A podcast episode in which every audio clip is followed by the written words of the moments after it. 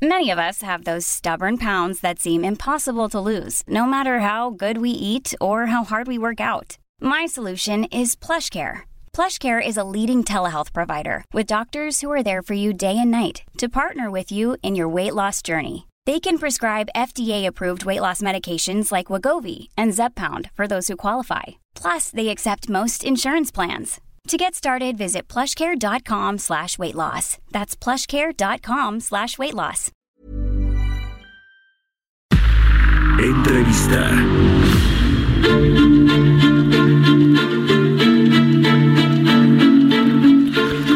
Ayer se dio a conocer la encuesta de expectativas económicas de Citibanamex y prevé un eh, crecimiento económico para el 2020 de 1%, pues muy en línea de lo que hemos venido platicando aquí, los recortes a las proyecciones que ha hecho el FMI, el Banco eh, Mundial eh, y otros bancos importantes como el Bank of America. Vamos a platicar al respecto de esta encuesta con Adrián de la Garza, el director de estudios económicos de Citibanamex, a quien me da mucho gusto saludar en la línea telefónica. ¿Cómo estás, Adrián? Muy buenos días. Hola Mario, muy buenos días a ti el auditorio. Gracias por tomar una llamada. Platícanos de los resultados de esta encuesta de expectativas económicas que hace Citibanamex. Sí, mira, eh, yo diría que en la edición de esta quincena no hay muchos cambios, hay algunas adiciones. Em, notablemente, por ejemplo, en términos de, cambios, pues lo que vemos es un tipo de cambio eh, que se espera para 2020 un poquito más apreciado, más bajo eh, que lo que teníamos hace una quincena. Ahora los, los analistas eh, más o menos están esperando un tipo de cambio para el cierre de año en 19 pesos con 75 centavos y este es un nivel un poquito más bajo que el 19.85 que se esperaba hasta la quincena anterior. Eh, sigue siendo más depreciado, es decir, más alto que los niveles actuales que como sabes están por debajo del, eh, del 19, pero sí destaca que este, esta mm, expectativa es el nivel más bajo eh, que tendríamos desde que, desde que empezamos a preguntar eh, a los analistas cuál sería su expectativa para el cierre de 2020. Entonces, ese, es un cambio más o menos importante, sobre todo por el, el, tema de la tendencia que hemos visto en las expectativas para el cierre de tipo de cambio en 2020. Más allá de eso, eh, la otra cosa, aunque esto ya se había visto en la quincena anterior, es que se espera un repunte en la inflación eh, desde el dato que se va a publicar el día de mañana. Entonces ahora los analistas están pensando que, en, el dato de mañana la inflación anual va a ser de 3.2%.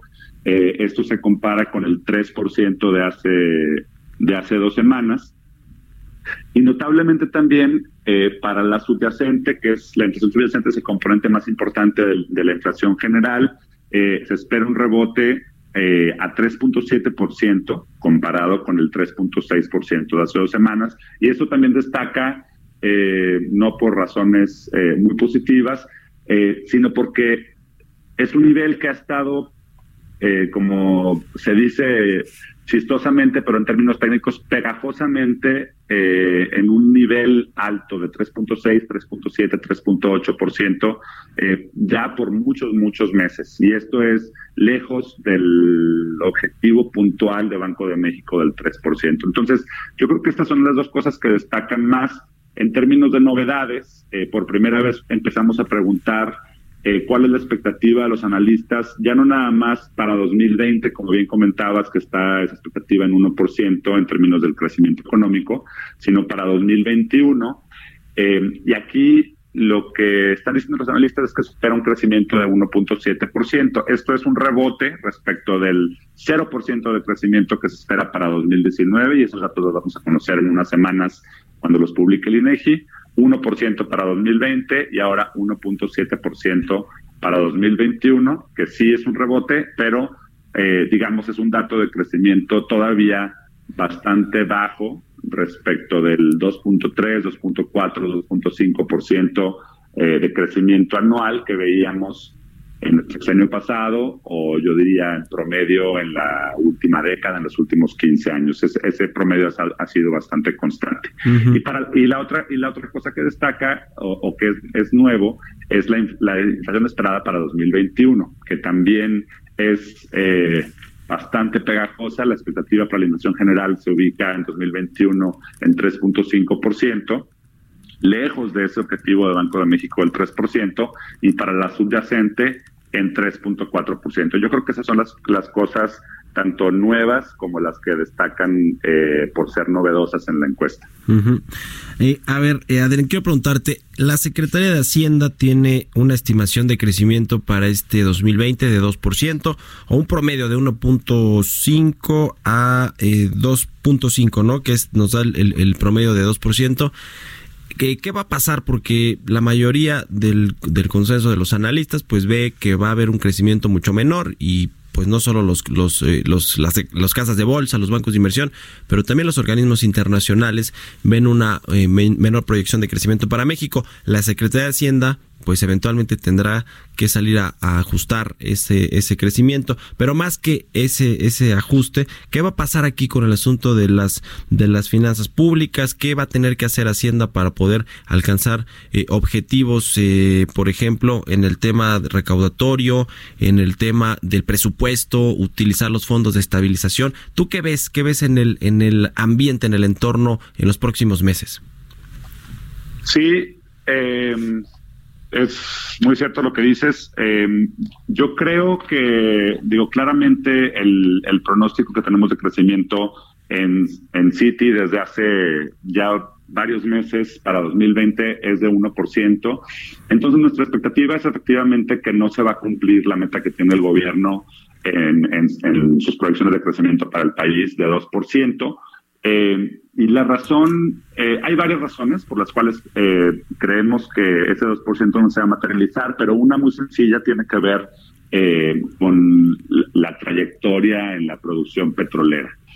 como bien sabes, ayer la CNH anunció que para con el dato de diciembre ya la producción del año pasado alcanzó 1.6 eh, 1.68 millones de barriles diarios, está por debajo del dato de diciembre de 2018, está por debajo de las expectativas del propio eh, gobierno para el año 2019, eh, en línea eh, con lo que esperábamos nosotros, con lo que esperaba el mercado. Para 2020 es un poco la misma historia, el gobierno está esperando una, una producción de casi 2 millones de barriles diarios en, en el país. Eh, y, nuestra expectativa es que no alcancemos esa producción, que lleguemos a 1.6 millones de barriles diarios. Con esa diferencia en el, en el número de barriles diarios, si la proyectamos a todo el año, por ejemplo, casi explicamos 0.5 puntos porcentuales, es decir, del 2 nos bajamos a un crecimiento de 1.5%. Eh, y luego otras razones todavía pueden añadir a llegar a, 1% en vez del 2%. Entonces, la expectativa sería que no se va a cumplir esa meta de crecimiento. Eh, estamos en un escenario también complicado a nivel internacional, con una desaceleración de Estados Unidos, eh, que eso también le podría complicar las cosas eh, un poquito más eh, al gobierno para cumplir con esas expectativas. la producción manufacturera en Estados Unidos también ha venido muy débil. Entonces, por distintas razones se ve complicado y lo que en ese sentido terminaría pasando es lo que ya pasó en 2019, que, que los ingresos petroleros eh, van a ser menores a los estimados, que los ingresos eh, tributarios también con una economía menos dinámica, pues el gobierno va a recaudar menos impuestos, en ese sentido eh, también se quedaría corto por ese lado y tendría que hacer uso del, del fondo de estabilización, como también ya lo están haciendo en 2019. Bueno, pues vamos a ver qué trayectoria siguen también ahí en el Banco de México con la política monetaria, que bueno, se prevé que sí sigan reduciendo la tasa de interés, a ver hasta eh, qué nivel en este 2020 eh, y cómo se comportan pues otros indicadores importantes de la economía para ver eh, pues cómo cómo cierra el 2020 en términos de actividad económica. Gracias, como siempre, Adrián de la Garza por habernos tomado la llamada, director de estudios económicos de City Banamex. Un gusto, Mario. Muy buenos días. Mom deserves the best, and there's no better place to shop for Mother's Day than Whole Foods Market. They're your destination for unbeatable savings, from premium gifts to show-stopping flowers and irresistible desserts. Start by saving 33% with Prime on all body care and candles. Then get a 15-stem bunch of tulips for just $9.99 each with Prime. Round out Mom's menu with festive rosé, irresistible berry chantilly cake, and more special treats. Come celebrate Mother's Day at Whole Foods Market.